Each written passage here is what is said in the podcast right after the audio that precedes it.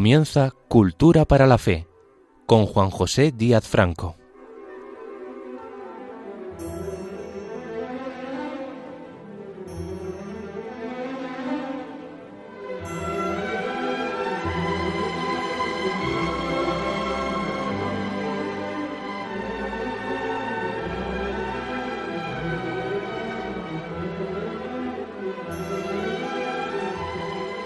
Bienvenidos a este programa de Cultura para la Fe que desearía que sintieran como suyo, porque solo el propósito de sentirme unido con ustedes motiva mi presencia en cada ocasión que comparezco en las ondas y les imagino escuchándome.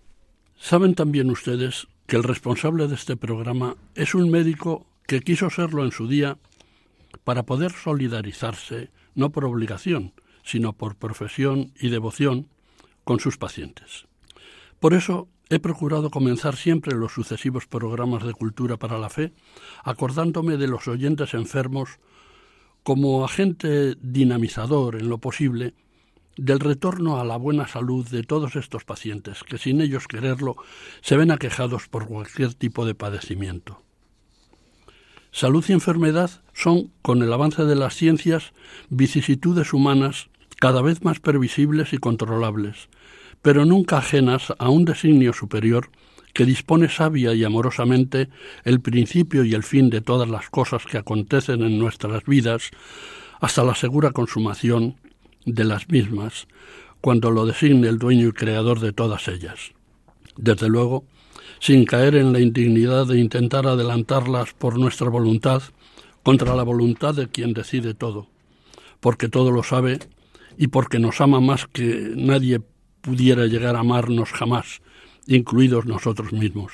Pues bien, en estos momentos de tristeza y aflicción de nuestras vidas, desearía formar parte de quienes, con sus mejores y humildes capacidades, quieren ejercer de buenos samaritanos con sus semejantes.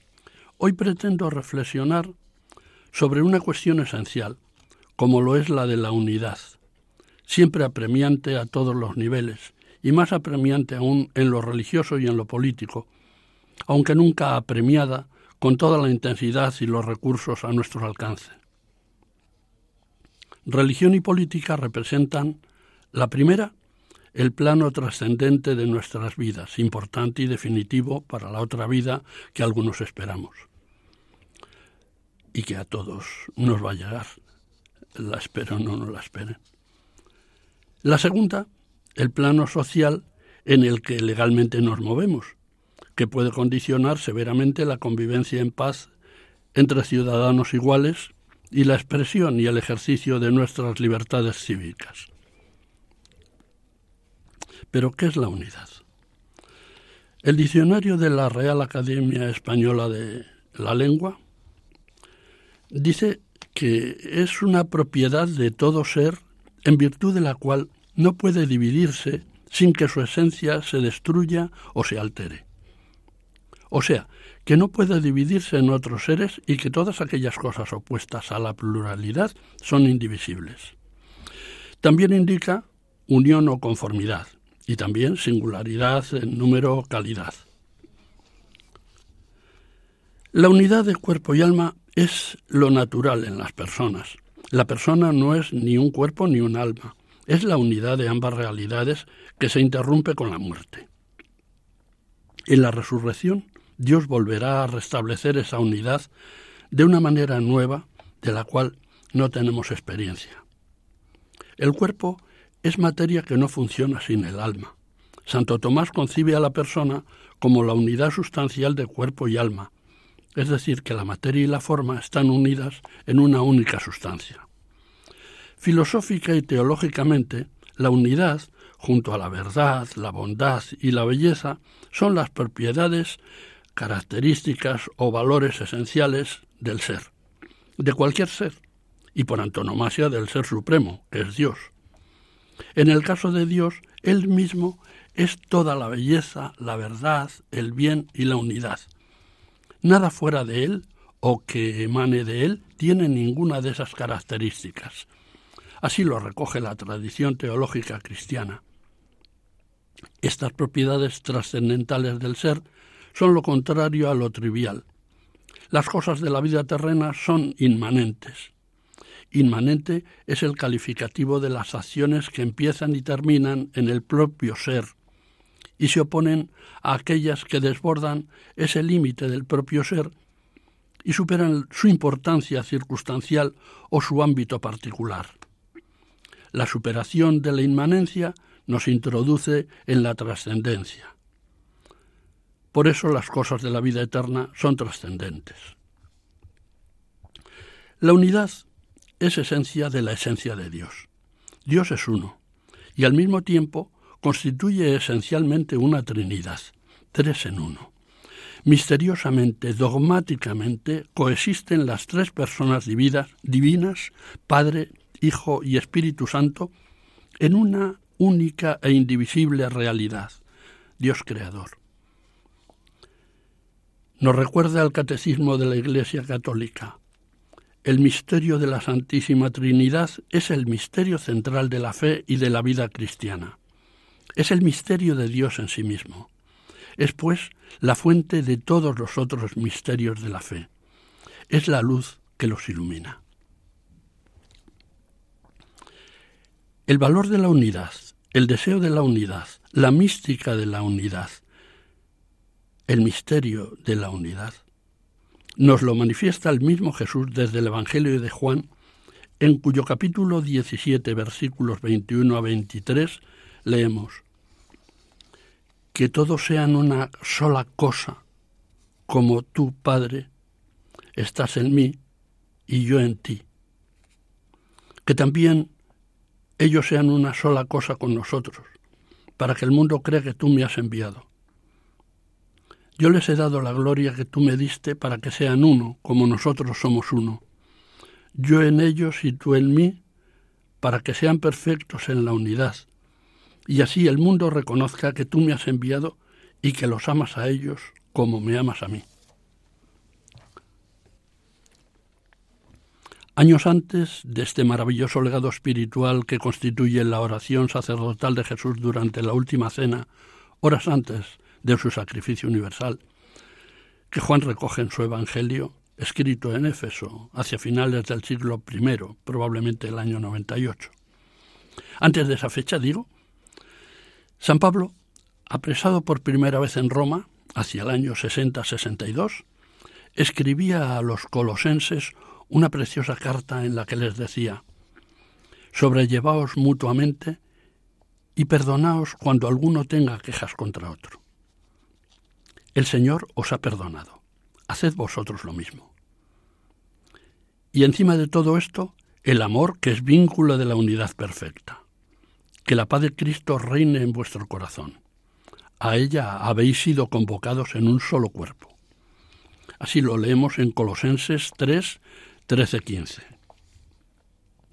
Esta misma urgencia de unidad entre los creyentes la dirige San Pablo a los fieles de la comunidad de Corinto, animándoles con estas palabras.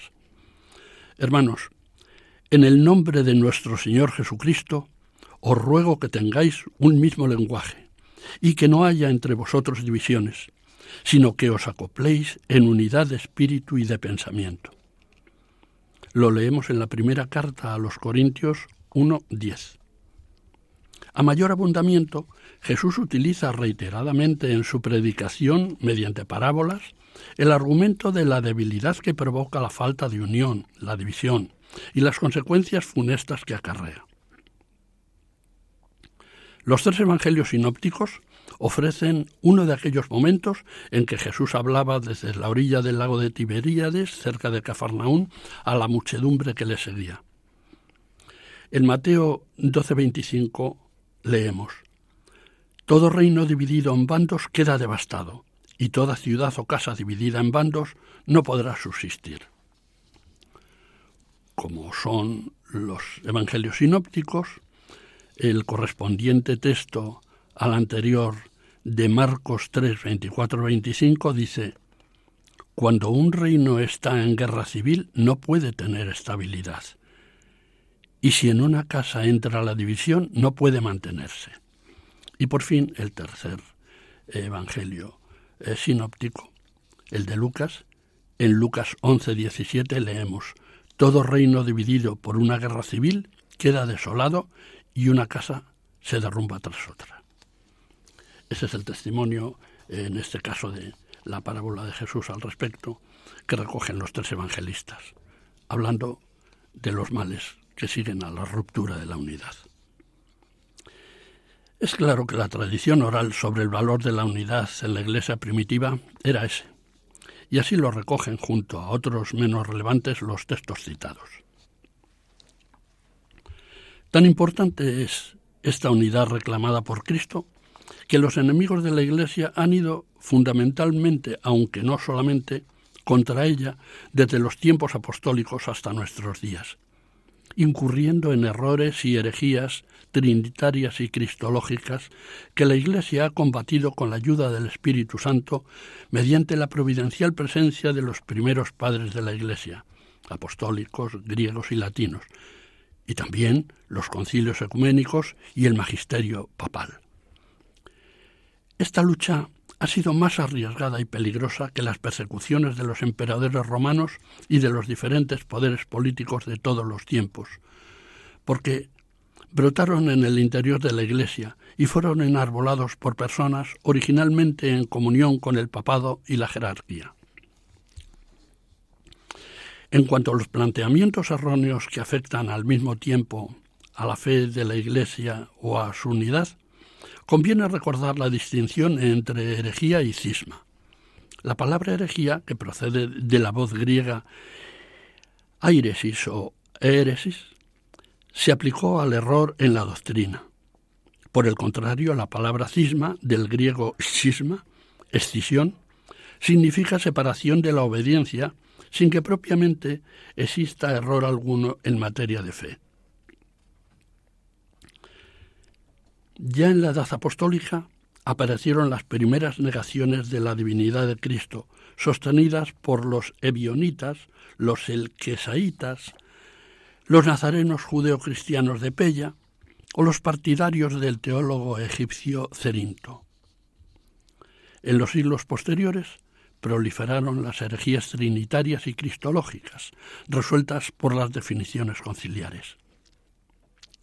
El concilio de Nicea, celebrado en el año 325, definió que el Hijo es consustancial con el Padre.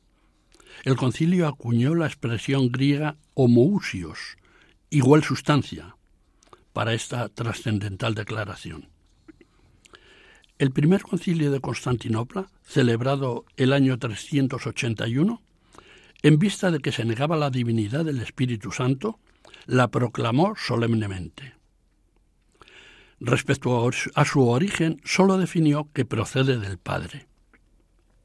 La expresión latina filioque, o sea, y del Hijo, se añadió posteriormente en la versión latina del símbolo niceno-constantinopolitano como fórmula dogmática consecuente con el Concilio I de Constantinopla que expresa el dogma católico.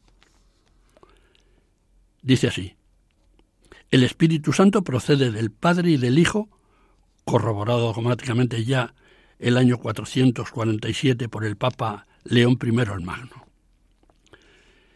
Pese a todo, la cuestión del filioque supuso una confrontación teológica entre las sensibilidades católicas oriental y occidental. De tal forma es así que tras la separación definitiva de la Iglesia griega del primado de Roma, en 1054, consumando el gran cisma de Oriente, la fórmula dogmática del filioque y la negación de la primacía del primado romano son las dos cuestiones dogmáticas principales que mantienen la desunión entre católicos y ortodoxos. Lo referido anteriormente tuvo lugar en la historia de la Iglesia tras 200 años de diferencias y oposición entre Oriente y Occidente, que acabaron estallando violentamente en el cisma encabezado por el ambicioso e intrigante pseudopatriarca Focio entre 857 y 886, y resuelto precariamente este asunto, más tarde se consumó en el cisma definitivo llevado a cabo por Miguel Cerulario en 1054. Siguiendo el hilo de la historia de las graves desuniones acontecidas en la Iglesia de Cristo, que él quiso unida, nos encontramos tres siglos después de producirse el cisma de Occidente, con otro dolorosísimo cisma, el llamado Gran Cisma de, de Occidente, perdón, y también llamado Cisma de Aviñón, comprendido entre los años 1378 y 1417, cuando, por instigaciones políticas diversas, se optó por trasladar la sede pontificia romana a la ciudad francesa de Aviñón, proclamándose aspirantes a la cátedra de San Pedro dos papas, y a partir de 1410 incluso tres, hasta la elección unificada de Martín V como único pontífice, que terminó con este cisma llamado de Occidente. El descrédito de la unión eclesial, resquebrajada severamente durante el período considerado como cautiverio de los papas en Aviñón, venía ya eh, precedida por las herejías de los siglos XII y XIII. Cátaros, valdenses y albigenses fueron los sostenedores de estas herejías. En ellas predomina la rebelión contra la unidad jerárquica de la Iglesia. La heterodoxia vivida durante los dos siguientes siglos, XIV y XV, es como un gran ensayo para la puesta en escena de las grandes herejías del siglo XVI. Esos siglos, XIV y XV, contemplan la aparición de dos herejías, encabezadas por el inglés Juan Wycliffe, 1333 a 1364, y el bohemio Juan Hus, 1369-1415, los cuales tienen como fundamento común el mismo espíritu de rebeldía contra el romano pontífice que ambos, en sus respectivas demarcaciones nacionales, contribuyeron a fomentar muy eficazmente, preparando así los siguientes movimientos de protesta. Se suceden a continuación una serie de violentos episodios contra la unidad de la Iglesia, con reformas y contrarreformas que van desde el año 1517 al año 1648. El 31 de octubre de 1517 clavó el fraile agustino Martín Lutero, que vivió entre 1483 y 1546, sus 95 tesis contra las indulgencias en la puerta de la iglesia de la Universidad de Wittenberg. A partir de ese momento, el levantamiento de Lutero y de los restantes grupos protestantes arrastró a una buena parte de las naciones cristianas de Europa, causando un gravísimo daño a la unidad de la Iglesia católica. Casi al mismo tiempo que Lutero en Alemania, en Suiza, Ulrico Zwinglio que vive entre 1484 y 1531, comenzó a manifestar, a partir de 1519, sus ideas antirromanas, con las que obtuvo un rápido éxito en Zúrich y otros cantones suizos, hasta tal punto que en 1525 el culto católico había desaparecido prácticamente de Suiza. Se llegó a una confrontación armada en defensa de los respectivos cultos y en 1531 Zuinglio pereció en la batalla de Capel, aunque sus partidarios permanecieron fieles a la reforma falsa, uniéndose a luteranos o calvinistas. En diferentes territorios europeos se producían otros movimientos reformistas. Juan Calvino, 1509 a 1564, se separó en 1533 de la Iglesia y con su levantamiento desde Ginebra, ciudad de la que se erigió en dueño absoluto, dio origen a las iglesias reformadas. Fuera de Suiza, el sistema de Calvino se extendió por Francia, Inglaterra, Holanda e incluso por la misma Alemania, de la que había partido la primera agresión a la unidad de los cristianos. En Francia penetraron muy pronto las nuevas ideas procedentes de Alemania y de Suiza. Hasta 1560 se intentó sin demasiada contundencia y escaso resultado la práctica de las nuevas ideas, a cuyos adeptos denominaron hugonotes. Estos nuevos herejes proclamaron en 1560 la llamada Confesio Galicana, la confesión francesa. Un núcleo importante de protestantismo se formó en Inglaterra impulsado por Enrique VIII, que había sido un gran defensor de la Iglesia, pero luego se volvió contra ella por motivos muy poco confesables y fundó la Iglesia anglicana. En Italia, sobre la base de ciertas ideas renacentistas, se formaron algunos focos protestantes, sobre todo en el norte, en Ferrara, y en el sur, en Nápoles. En España se produjeron algunos conatos de penetración de las ideas reformistas a través de simpatizantes del erasmismo y el iluminismo. Entre 1558 y 1562, la Inquisición descubrió y desarticuló dos núcleos importantes de protestantismo en Valladolid y Sevilla. En adelante solo llegaron a producirse casos muy aislados. Ante la catástrofe espiritual, social, política, económica y cultural que supuso la eclosión del movimiento protestante, denominado Reforma Protestante, reaccionó providencialmente la Iglesia, llevando a cabo la denominada contrarreforma, que en realidad fue la verdadera reforma, tanto tiempo deseada por los espíritus noble y desinteresadamente cristianos y tan absolutamente necesaria para enderezar el rumbo de la institución sagrada que Cristo fundó y que se vio lastrada por siglos de hierro en los que no predominaron en el gobierno de la Santa Madre Iglesia ni el espíritu evangélico ni la ejemplaridad de vidas. La reacción de la Iglesia supo enfrentarse a la falsa reforma, al tiempo que en las misiones extendía ampliamente su influencia bienhechora. La paz de Westfalia marcaría definitivamente la división de las confesiones hasta nuestros días. En la actualidad pueden contabilizarse más de 50 confesiones protestantes organizadas en torno a sus correspondientes iglesias. Todas ellas proceden de tres troncos principales. Luteranos, reformados calvinistas y anglicanos.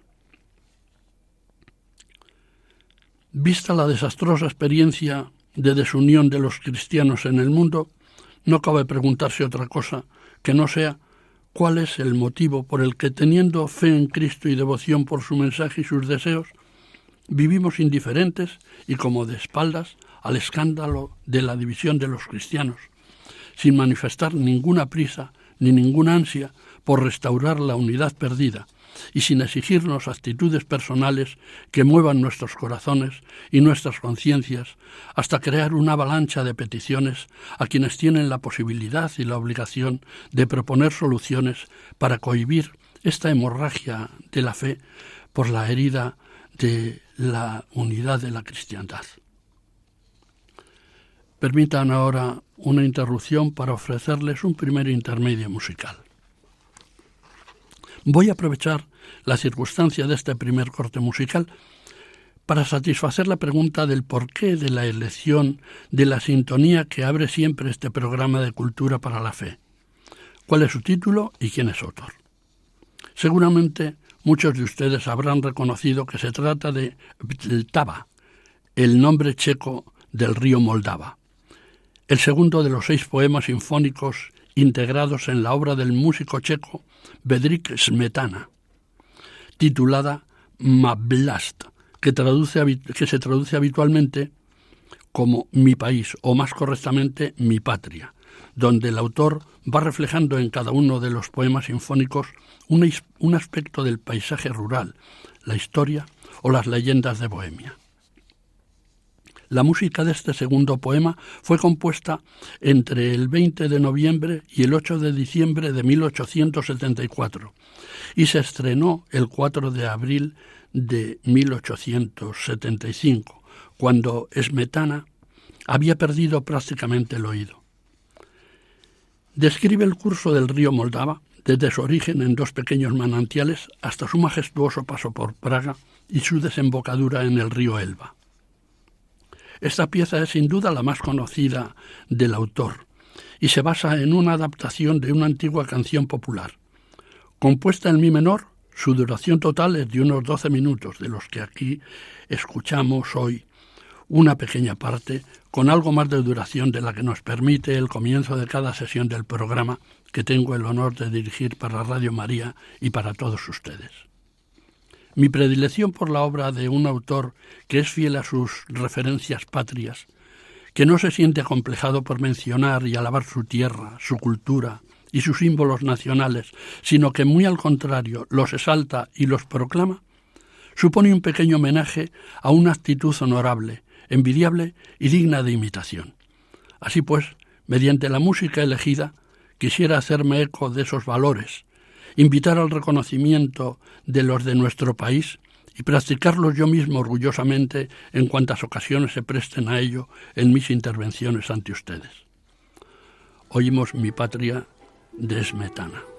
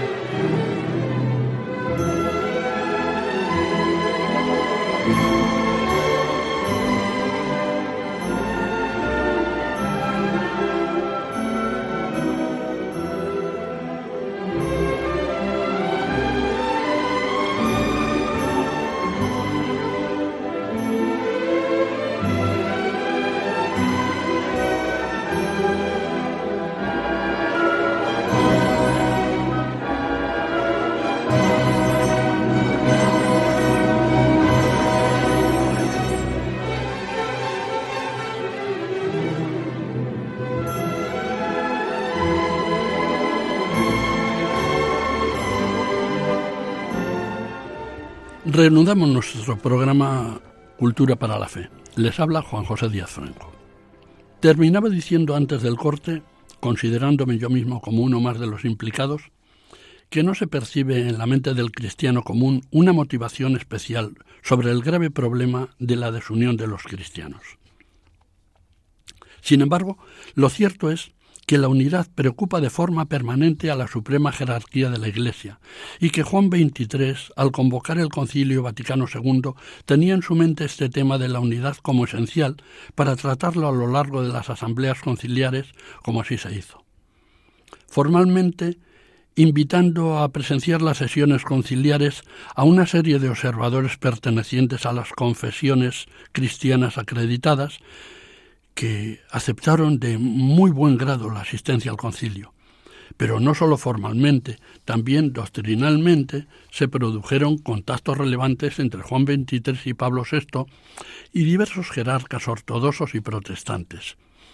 y también aproximación entre las diferentes versiones teológicas del momento que se vivía. El Concilio Vaticano II nos ha dejado un decreto sobre el ecumenismo, Unitatis Redintegratio, es decir, la restauración de la unidad, cuyo título constituye ya un posicionamiento importante sobre esta cuestión. Es muy estimulante el encabezamiento del decreto Unitatis Redintegratio. Dice así. Promover la restauración de la unidad entre todos los cristianos es uno de los principales propósitos del Sacrosanto Concilio Ecuménico Vaticano II, porque una y única es la Iglesia fundada por Cristo Señor, y sin embargo son muchas las comuniones cristianas que se presentan a sí mismas ante los hombres como la verdadera herencia de Jesucristo. Todos proclaman que son discípulos del Señor, aunque de diverso modo, y siguen diversas direcciones como si el mismo Cristo estuviese dividido. Es que está dividido, clama San Pablo en 1 Corintios 1.13. Esta división, además de contradecir abiertamente la voluntad de Cristo, es piedra de escándalo para el mundo y perjudica la santísima causa de la predicación del Evangelio a toda criatura. Esto dice en esta declaración sobre el ecumenismo del Concilio Vaticano II. Pero la visión actual de la cuestión de la unidad de los cristianos no debiera ser pesimista, en tanto que existen en diferentes lugares del orbe cristiano múltiples iniciativas ecuménicas que dan al movimiento del mismo nombre, el movimiento ecuménico, una dimensión de esperanza en la restauración del bien de la unidad perdida. ¿Qué es el movimiento ecuménico? El movimiento ecuménico es el conjunto de las actividades e iniciativas que se van planificando y realizando para favorecer la unidad de los cristianos, según las necesidades de la Iglesia y las circunstancias que pueden ir surgiendo en este difícil camino hacia la unidad. Estas actuaciones son dos fundamentalmente. La primera, intentar eliminar de nuestro lenguaje juicios y actos apresurados o injustos sobre los hermanos separados, que pueden constituir un obstáculo, un obstáculo más, junto a los ya existentes, para una cordial relación con ellos. La segunda, reconocer que en el estado actual de las cosas, con las sutilezas doctrinales en que se amparan las diferentes partes de este complejo puzzle, Solo los peritos teólogos acreditados por la jerarquía de cada comunión religiosa deben ser los encargados de establecer los términos y cuestiones sobre las que tiene que establecerse el diálogo para explicar con toda profundidad la doctrina de cada comunión y exponer con claridad sus características. Pero ni los teólogos expertos ni los fieles pueden practicar verdaderamente el ecumenismo sin haberse sometido a una conversión interior, porque sólo de la renovación de la mente, como dice Efesios 4:23, de la humildad en las relaciones con los hermanos separados y del deseo caritativo de conocerse mejor y de apreciarse más con ellos, nacen y maduran los deseos de unidad. De la falta de interés por la unidad en lo religioso, se pasa fácilmente a la falta de interés por la unidad en lo social. La unidad como valor cívico parece que no es excesivamente valorada en la convivencia ciudadana española. Por el contrario, asistimos cada día a una trivialización y a un sometimiento de la misma a las necesidades electorales y aun a las necesidades privadas de algunos de los representantes de ciertos partidos del arco parlamentario español actual, sin que la población parezca darse permanentemente por aludida y ofendida, salvo manifestaciones puntuales de desaprobación, que no por masivas y contundentes parecen dejar huella en el ánimo de los dirigentes políticos infractores del derecho constitucional de los españoles a la unidad patria, de cuya soberanía son titulares, somos titulares todos los españoles. Lo dice el artículo segundo de la Constitución española de 1978. El desparpajo y la impunidad con el que cierta clase política pervierte el valor de la unidad de la patria española, atenta gravemente contra la libertad y la igualdad de todos los españoles, que garantiza el artículo primero de esa misma Constitución clamorosamente ignorada. Como causa o como efecto, tanto da, de este insólito latrocinio que por su descaro nos desconcierta y nos deja inertes, tenemos que traer a primer plano diversos estudios sociológicos que evidencian el desinterés, el escepticismo y el desamor de los españoles a la política y a la religión. En sus sucesivas mediciones del pulso nacional sobre acontecimientos y valores, el Centro de Investigaciones Sociológicas señala el decrecimiento alarmante de la importancia que tiene la religión para los españoles en comparación con otros factores de la vida social, este lugar no ha variado mucho en los últimos años y solamente superado en falta de importancia por la política. De forma que religión y política representan los escalones más bajos de todos los temas encuestados, como pueden ser la salud, la familia, los amigos, el trabajo o el bienestar económico. La política y la religión son dos actividades que deben convivir en paz, con un respeto escrupuloso de los límites de cada una para que la sociedad funcione adecuadamente.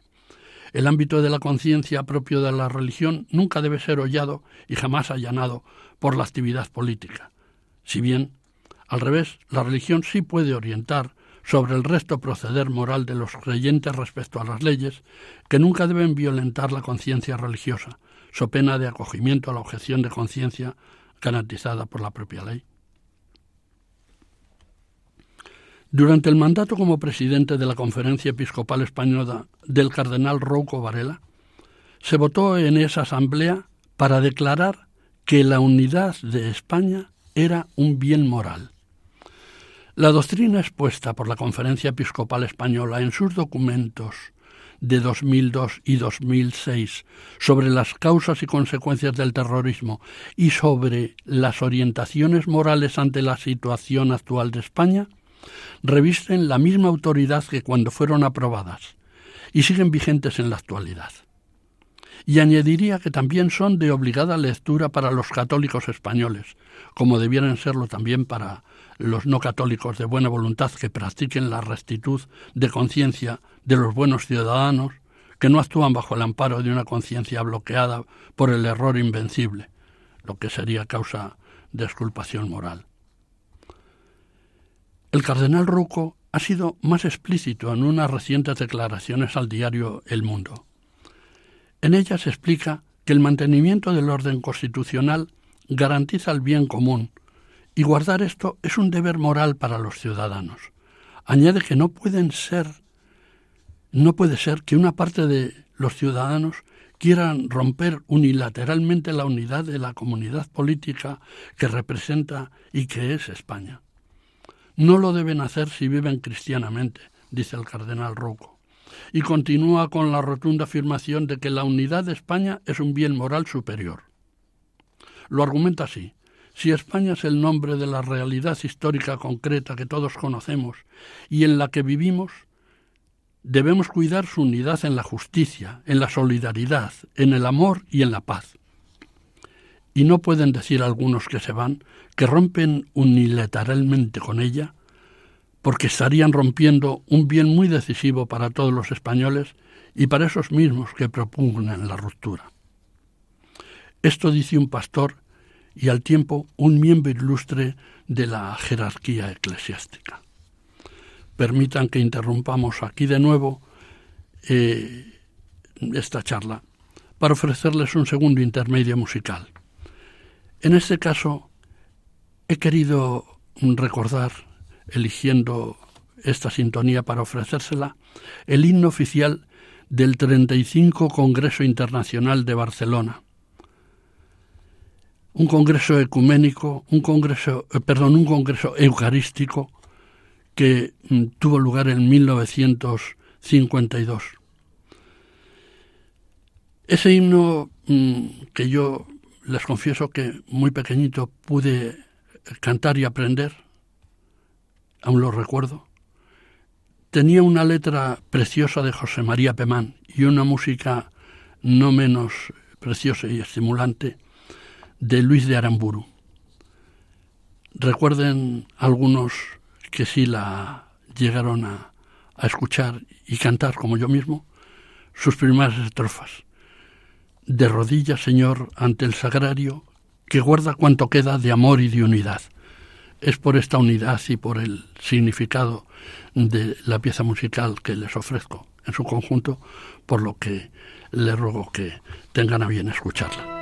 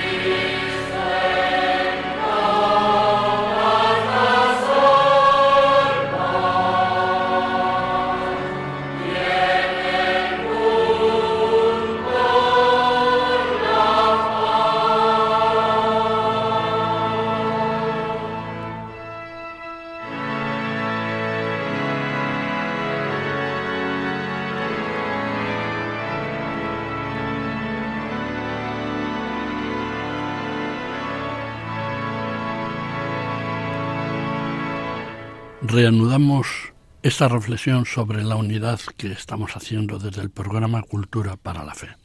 Les habla Juan José Díaz Franco.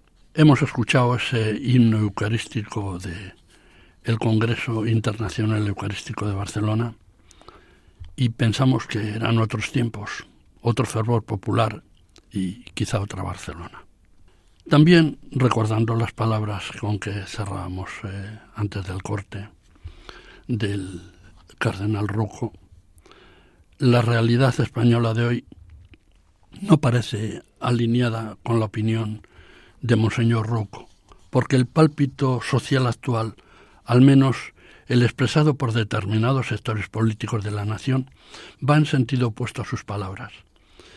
Y hasta podría pensarse que están a punto de abrirse, casi de par en par, las puertas hasta ahora solo tímidamente entornadas, para que puedan salir de España quienes la aborrecen sin motivo, desmembrando el Estado nacional más viejo de Europa tras cinco siglos de vida en común de los españoles. Hay síntomas que acreditan esta voluntad de ruptura, de desunión programada y pactada. Y el más grave de ellos es la anomia, es decir, la ausencia de ley, o su equivalente, el descrédito de la norma por habitual y sistemático incumplimiento de la misma. Y es que cuando no hay norma, el egoísmo se constituye en la única norma. Emile Durkheim, que vivió entre 1858 y 1917, fundador de la sociología científica en Francia, fue el primer autor que utilizó el concepto de anomia. Y en su obra La división del trabajo social de 1893 describe cómo la ausencia de la ley hace inestables las relaciones sociales y más adelante escribía en eh, eh, escribía su paradigmático estudio sobre el suicidio que publicó en 1897 donde identifica a la anomia como uno de los factores específicos que afectan a la conducta suicida. Igualmente, el sociólogo americano Robert King Merton, en 1910-2003, en su obra Teoría Social y Estructura Social de 1957, afirma que la anomia genera frustración y conduce inconformista.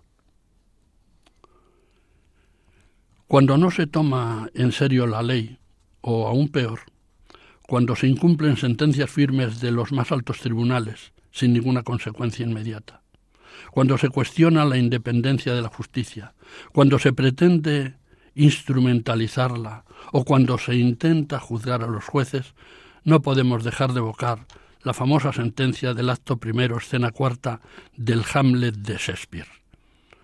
Algo huele a podrido en el reino de Dinamarca, como señal inequívoca de que algo no va bien en el Estado.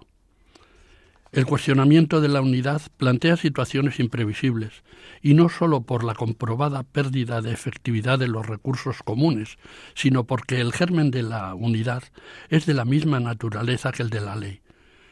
Destruir la unidad es causa y efecto a un tiempo de la destrucción simultánea de la ley.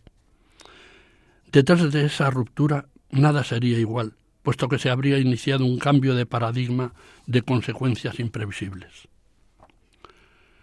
Desde los tiempos bíblicos, la ruptura de la unidad es una forma de castigo tan eficaz que en la construcción de la torre de Babel que relata el Génesis 11.1.9, el mismo Yahvé recurre a la división de las lenguas para frustrar la ambición de los hombres que querían edificar una ciudad y una torre con la cúspide en los cielos. Génesis 11.4. En los siguientes versículos, el Génesis relata la solución de esta rebelión de los hombres contra Yahvé, haciéndole decir lo siguiente, en Génesis 11.5.8. Son un pueblo con un mismo lenguaje. Nada de cuanto se propongan les será imposible. Así que confundiré su lenguaje de modo que no entienda cada cual el de su prójimo. Y desde aquel punto los desperdigó Yahvé por toda la haz de la tierra, y dejaron de edificar la ciudad y la torre. Divide et impera, divide y vencerás. Esa es una fórmula que ha dado resultado en el transcurso de la historia, en política, sociología y economía, para luchar con ventaja. La utilizaron en la práctica los grandes estrategas y los guerreros de todas las épocas, eh, aunque parece que su formulación se debe a Nicolás Maquiavelo. Luis XI de Francia, Catalina de Médicis y otros gobernantes la adoptaron como divisa. Porque en el divide y vencerás se implica que romper lo que está unido garantiza su debilidad y su menor capacidad de defensa. También el que divide siembra la discordia e introduce elementos de todo tipo para crear desconcierto en los posibles oponentes y además se adueña de las posibles potencialidades del que se deja dividir. Nuestro Ortega y Gasset 1883-1955, planteaba en su obra España invertebrada, publicada en 1921, que España era una realidad entendible como una gran unidad histórica y como una unidad de destino, junto a las grandes naciones europeas. La unidad hizo de España el segundo gran imperio mundial tras el de Roma y durante dos siglos dominó el panorama del universo occidental. Pero a partir del siglo XVIII, con la instauración de la monarquía borbónica frente al pretendiente, de la Casa de Austria, apoyado por Inglaterra, comenzó la larga decadencia de la unidad nacional, llevada al límite por la sumisión de los infaustos Carlos IV y Fernando VII ante el invasor napoleónico, y sobreviviente esta unidad nacional con respiración asistida hasta el primer tercio del siglo XX. Desde entonces, transcurridos casi 100 años a día de hoy, la legislación vigente solo nos ofrece la opción de contar los hechos acontecidos desde una versión unívoca de los avatares recientes del país bajo la advocación de la llamada memoria histórica. de todas las causas de tantos males, una sola causa parece concentrar casi toda la carga explosiva contra la continuidad de la nación española, la pérdida de la unidad nacional, la pérdida de algo intangible que hemos heredado de los mayores, que hemos aprendido desde la escuela, que hemos admirado en sus gloriosos hechos de armas y en sus grandes logros artísticos y científicos, que hemos mantenido con nuestro trabajo, que amamos como una posesión íntima y romántica a la que muchos nos gusta llamar patria. Perder la unidad es perder la libertad, la igualdad, la fraternidad y la propiedad. La patria, como el cariño verdadero, ni se compra ni se vende, y menos por un plato de lentejas que no serían precisamente las bíblicas de Saúl y Jacob del libro del Génesis 25-34. A todos les deseo paz y bien, unidad y amor, con el ruego compartido de que trabajen y recen por la unidad de la Iglesia y por la unidad de España.